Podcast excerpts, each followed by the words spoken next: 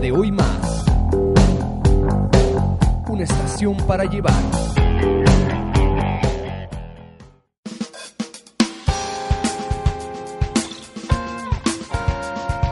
Hola, hola viciosos, yo soy Isabel Herrera y me encuentro aquí en la ciudad del vicio porque en una sociedad donde lo correcto roza con lo absurdo, la irreverencia es un deber moral.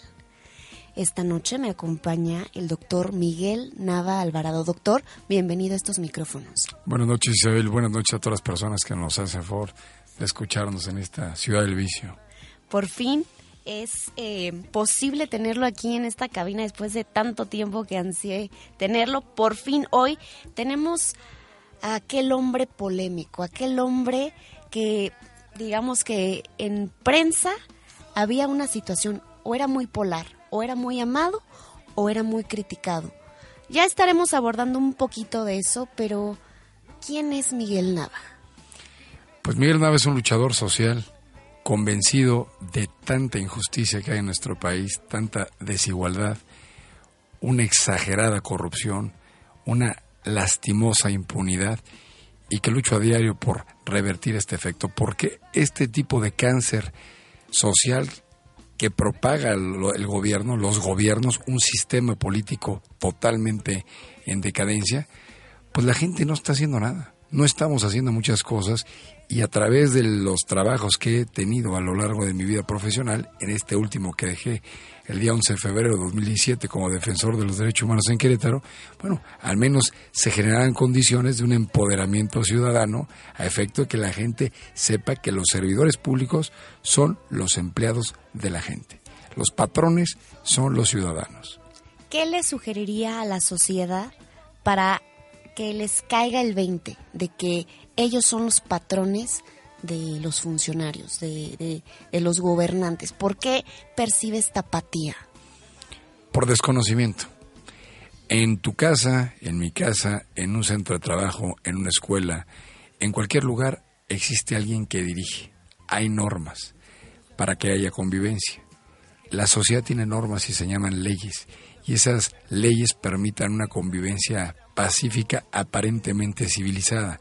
El desconocimiento de estas normas, muchas veces tramposas, porque el que hace la ley hace la trampa, impide que el ciudadano tenga esta condición de patrón frente a lo abusivo gobierno. Entonces, conocer un poco, no mucho, no a detalle, en qué marco jurídico nos desenvolvemos, que hay autoridades municipales, que hay autoridades estatales, que hay autoridades federales, todos, todos son empleados de la gente, y saber cómo y qué pedir. Se pueden hacer muchas marchas multitudinarias de cientos de miles de personas para exigir cualquier tipo de situación a una autoridad.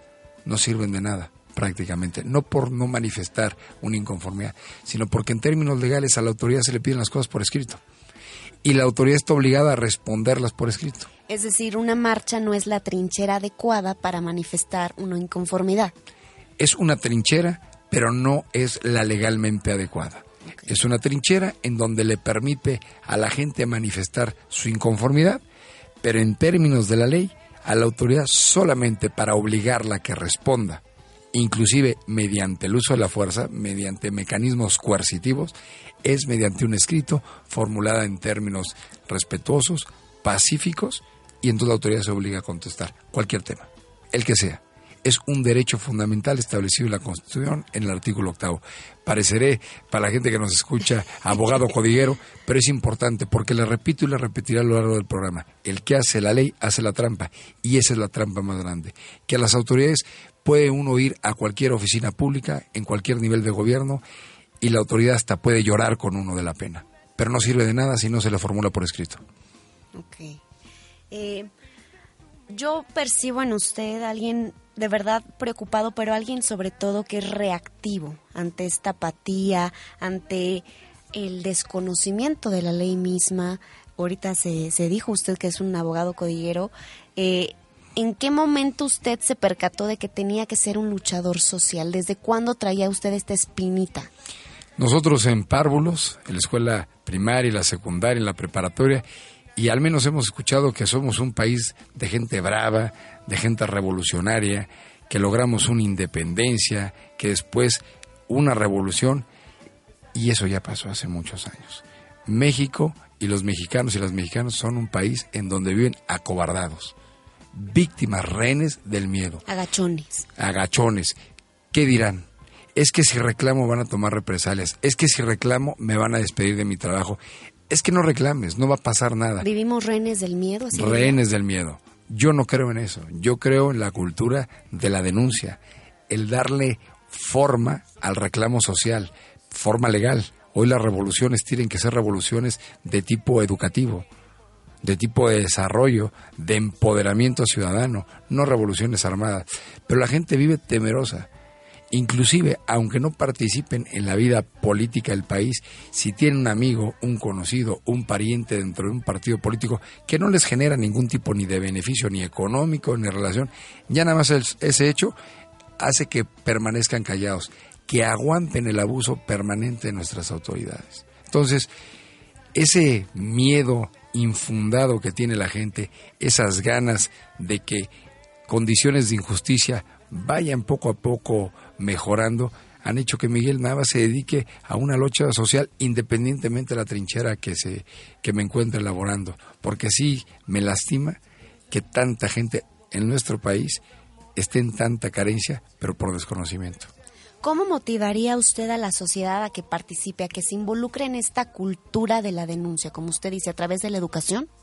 A través de la educación y trabajando en equipo. No todas las personas conocen todos los temas. Hay un lema muy importante de una asociación civil a la que pertenezco, que se llama Querétaro Democrático y Ciudadano, que se llama, que dice así, por ti, por mí, por todos.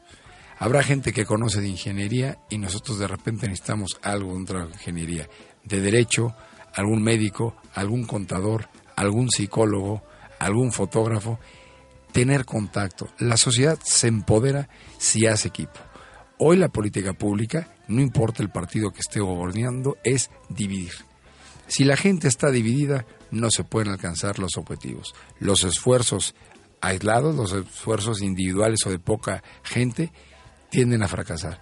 Pero cuando se suman esfuerzos hacia un mismo objetivo, con independencia de que existe apatías y antipatías entre las personas, logran prosperar. O sea, trabajar en equipo y enterarse de qué está pasando es algo indispensable. Hoy vivimos un deterioro del Estado de Derecho, o sea, de que no se cumplen las leyes, de que la ciudadanía desafía a la autoridad. ¿Considera hoy el Estado de Derecho una utopía? Yo lo que, más que utopía, un fiasco, un fracaso, un retroceso, un discurso político. O sea, utópico sería algo que queremos alcanzar, pero no existe. Las leyes existen, el marco jurídico existe, las instituciones están, pero no saben utilizarlas y quien las utiliza las, las utiliza para sus fines personales o para fines de grupo político. ¿Qué opinión le merece la Constitución hoy en día? Pues es un documento, el documento fundamental, es la piedra angular que, por una parte, tiene los derechos de las personas, los mecanismos de garantía para defender esos derechos, por otra parte, tiene la organización del Estado, la división de los poderes, los organismos con autonomía constitucional dispersos en la Constitución, porque en 100 años ha sufrido 229 cambios. 229 cambios ha sufrido la Constitución.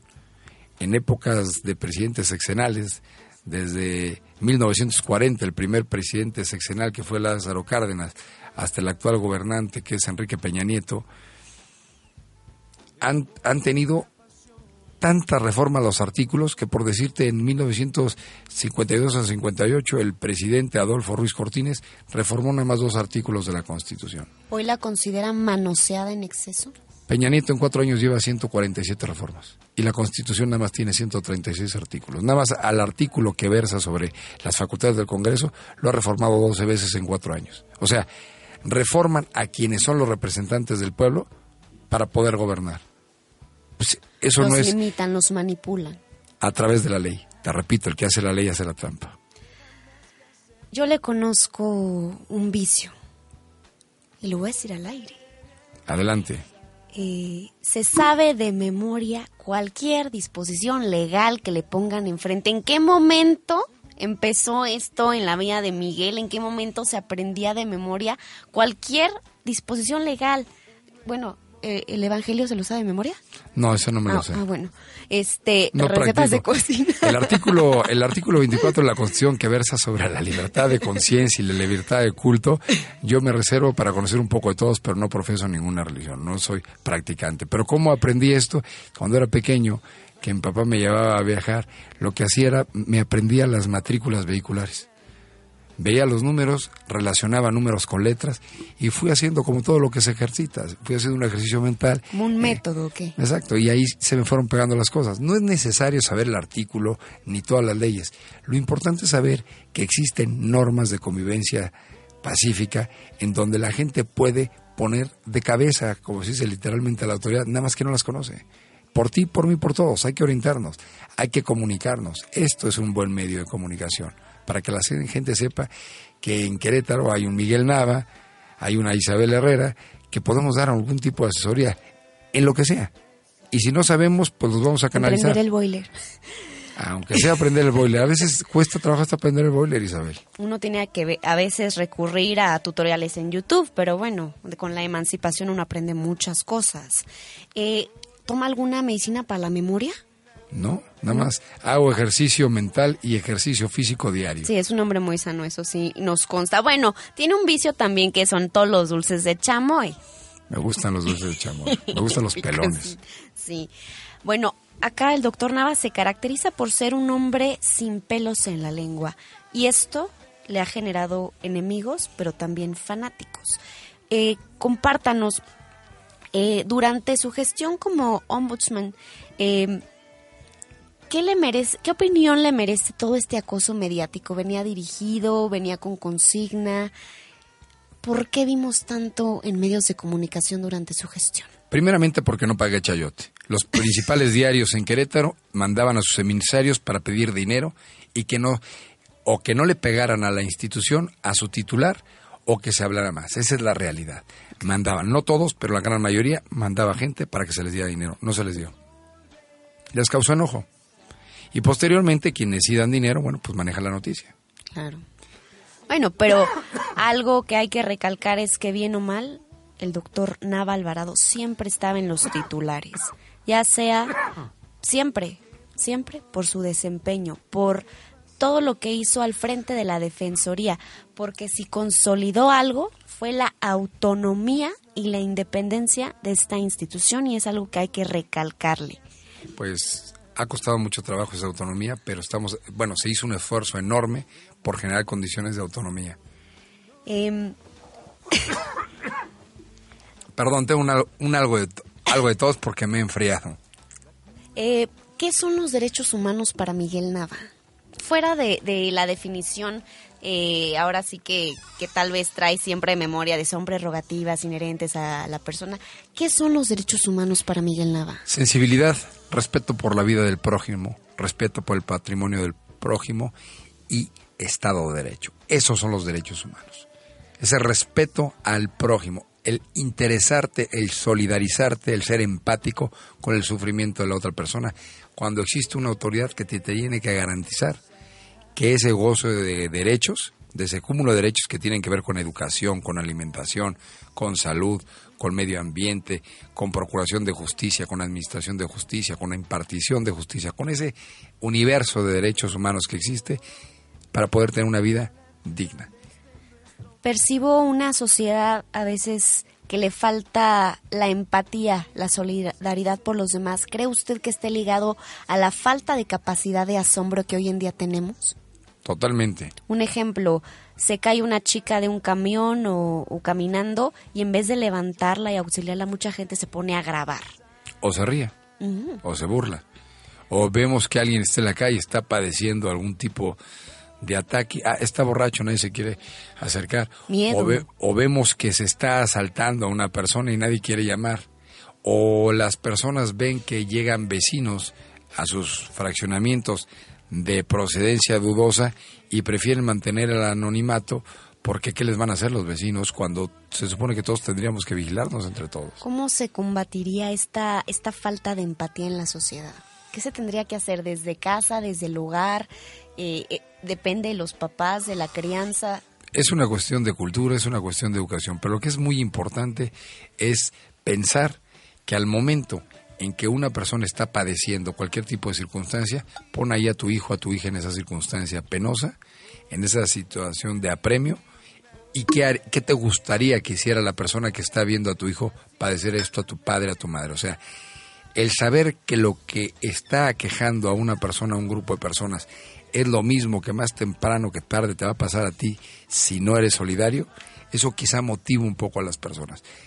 La mejor área de oportunidad para cambiar este esquema de cultura que desgraciadamente está permeado en todo el país es la niñez. Por eso es que yo continúo mi trabajo a favor de la niñez en todo momento. Es ahí, en esta temprana edad, donde se puede generar un cambio, un cambio permanente en los niños y las niñas. Y es algo que quiero resaltar. Eh, conozco la debilidad de Miguel Nava Alvarado. Y son todas las causas involucradas con la niñez. ¿Por qué? Por lo que mencionas, ¿qué te transmiten los niños? ¿Futuro? Presente, futuro, esperanza, ilusión, cambio, transformación, bondad. Genuinos. Esa es la realidad. No hay filtros en los niños desafortunadamente van creciendo, van culturizándose de alguna forma negativa y esa autenticidad, esa nobleza, esa bondad se va quedando al margen. Hoy tenemos una enorme oportunidad de dejar de vivir dándole la espalda a la niñez. ¿Qué responsabilidad consideras que deberíamos tener como sociedad frente a la niñez? Todos somos responsables de tener una niñez que sufre, que no está bien alimentada, que no está salubre, o sea, que tiene problemas de salud, que no va a la escuela o si va a la escuela no recibe educación de calidad. O sea, en este México de vidas paralelas, donde en este preciso instante hay niños deambulando por la calle, ni siquiera con sus padres, que van a llegar a la edad de los 14, 15 o 16 años son niñas quizás estén embarazadas, sus niños van a correr el mismo destino en el abandono, en la trata de personas, en la prostitución infantil, son atropellados, son vejados, o sea, esto es verdaderamente denigrante. Una sociedad que no tiene una política avanzada y un trato benévolo hacia los niños, las niñas y también hacia los animales, es una sociedad en decadencia. Esa es la sociedad mexicana. Hace rato hablabas de por ti, por mí, por todos. Eh, ¿Me puedes profundizar en qué consiste esto? ¿Qué es? Por mí, por... Trabajo en dos asociaciones civiles. Una por ti, por mí, por todos. Se trata de un empoderamiento ciudadano para que la gente conozca cuáles son las reglas del juego. ¿Cualquiera, cualquiera puede llegar a la oficina y pedir asesoría? Pedir asesoría o formar parte de la de Por ti, por mí, por todos. Es una asociación civil, no perseguimos fines de lucro y lo que se persigue en esa asociación civil es el empoderamiento ciudadano. El conocer un poco de las distintas disciplinas que los demás van ahí, desde el albañil, desde el plomero, el pintor, el abogado, el médico, el contador, el psicólogo, el psiquiatra, cualquiera que puede llegar ahí, pero saber que tienes una persona que te va a ayudar en un momento de necesidad. Es un por mí, por ti, por todos. Como esa sensación de pertenencia a un equipo sería. Exactamente.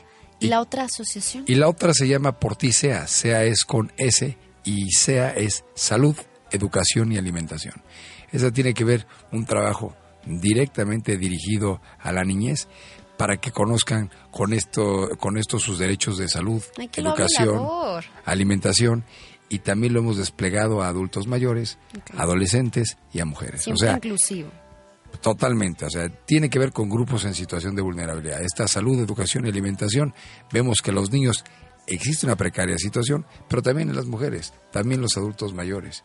¿Le puedes explicar a nuestra radioaudiencia qué son grupos en situación de vulnerabilidad? Estas personas que por su condición de niños están desprotegidos, no saben, están apenas creciendo. Mujeres que son a veces víctimas de sus familias o de sus maridos o de la propia sociedad, que viven totalmente atemorizadas ante, las, ante los maltratos físicos y psicológicos de quienes las rodean.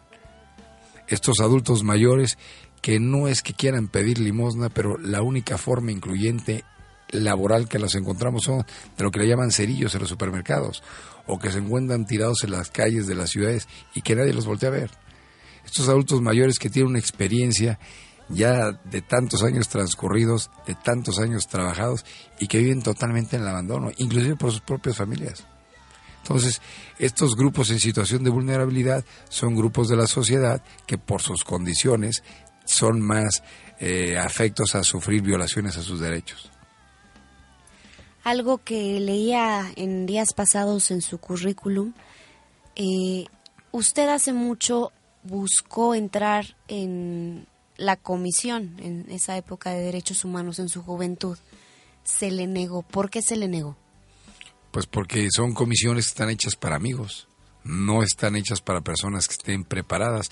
Les gusta tener en comisiones de derechos humanos a personas improvisadas. ¿A modo sería?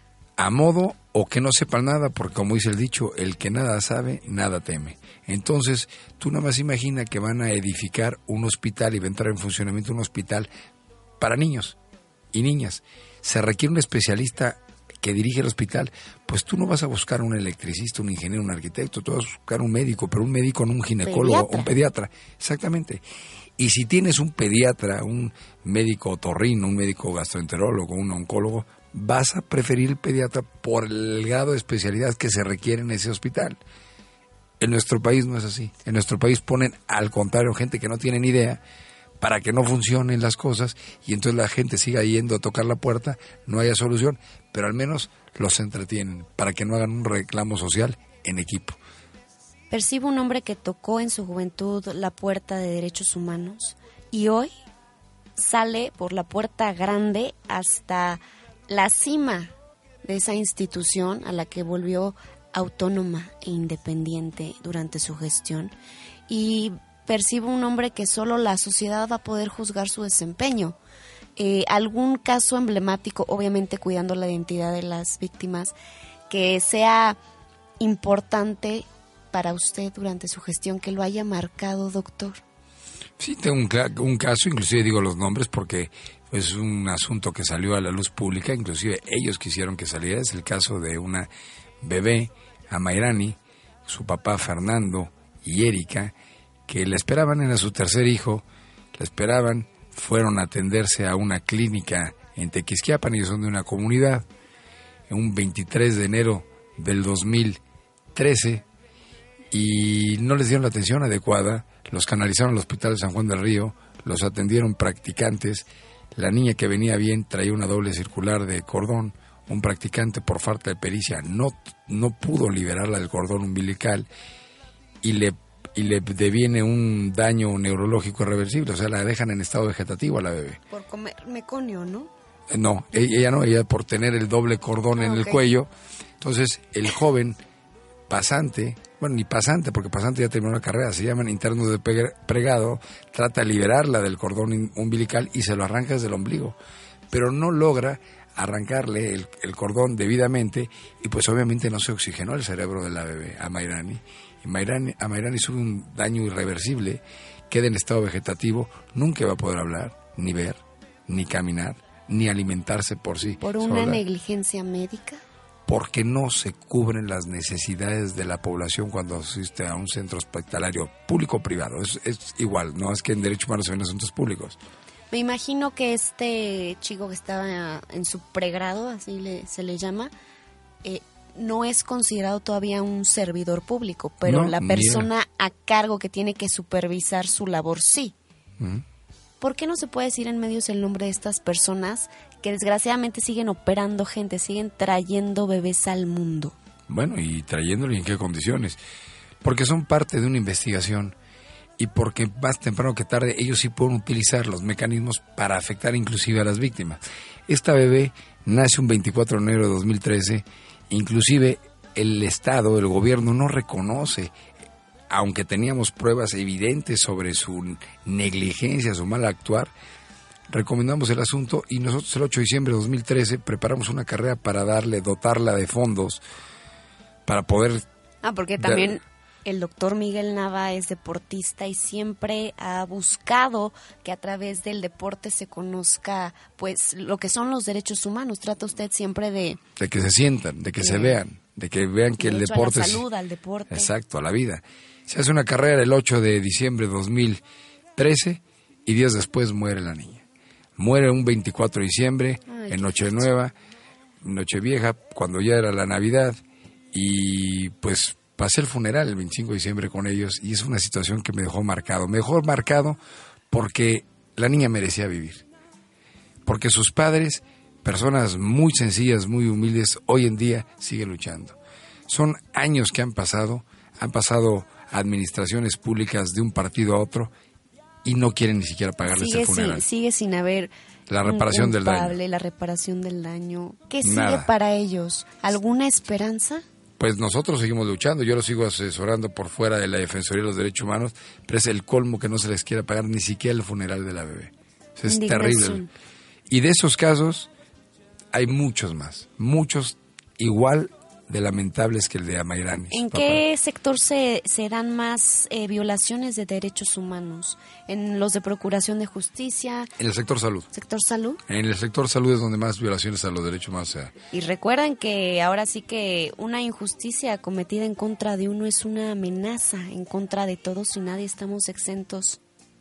Pues así es, vayan hoy al Hospital General, dense una vuelta para que vean en qué condiciones están las personas ahí, o vayan y pidan cita al Seguro Social, a ver qué les dan.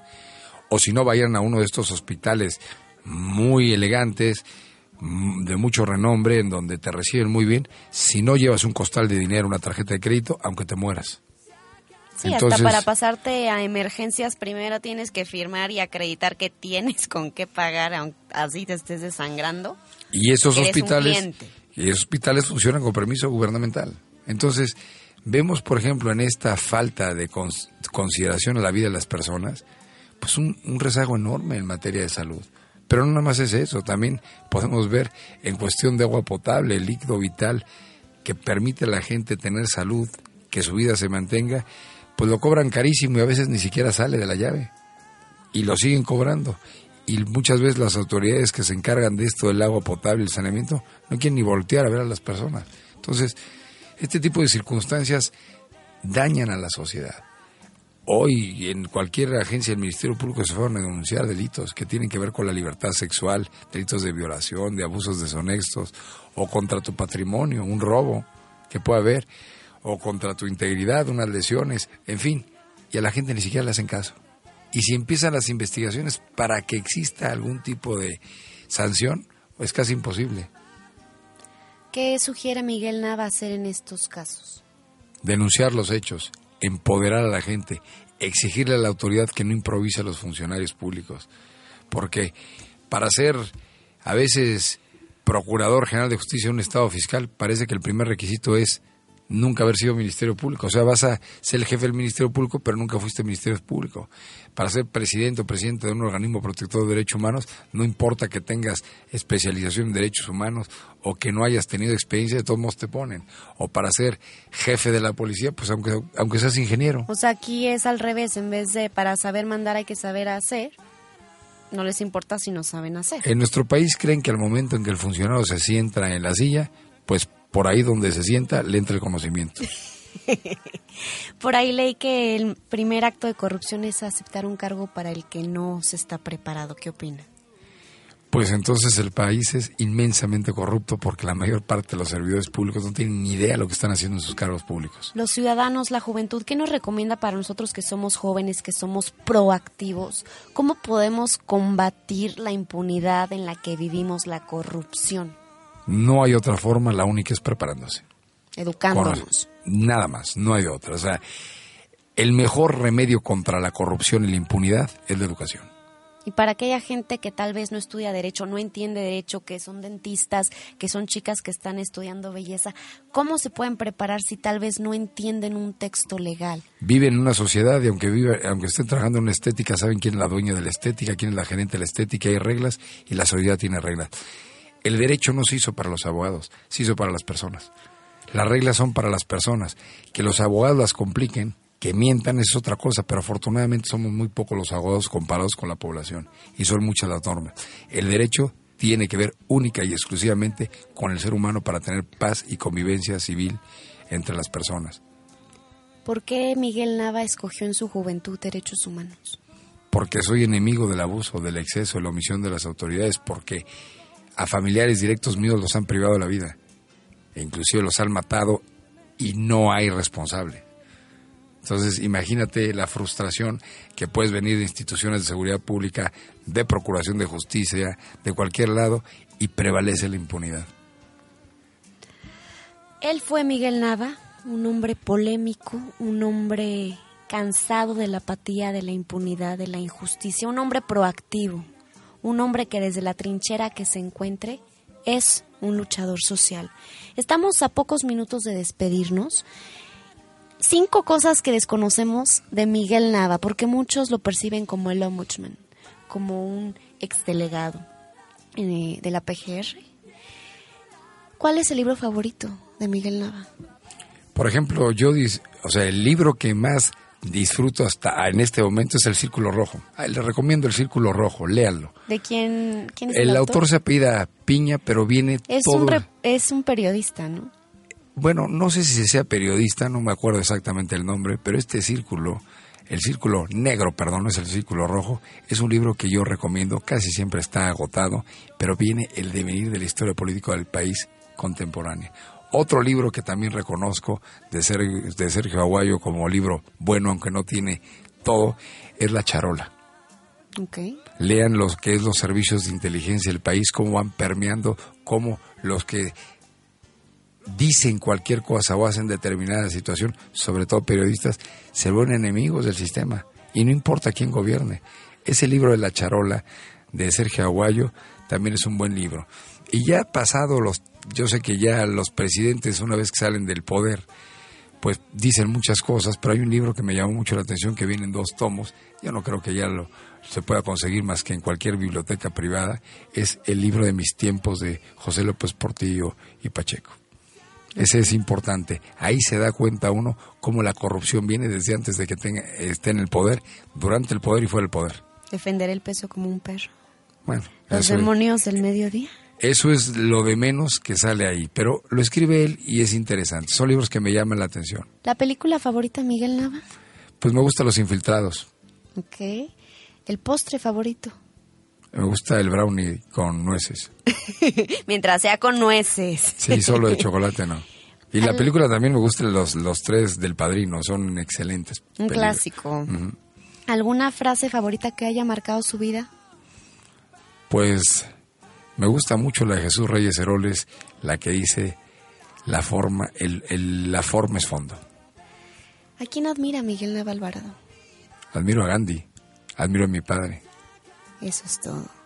Hoy me despido con un hombre humano, un hombre sensible a todas las causas, sobre todo a la niñez, un hombre incluyente, un hombre congruente con lo que predica, con lo que hace. Muchas gracias por acompañarnos aquí en la ciudad del vicio, doctor Miguel Nava. Recuerde que en una sociedad donde lo correcto roza con lo absurdo, la irreverencia es un deber moral. Los problemas de la vida se acabarán.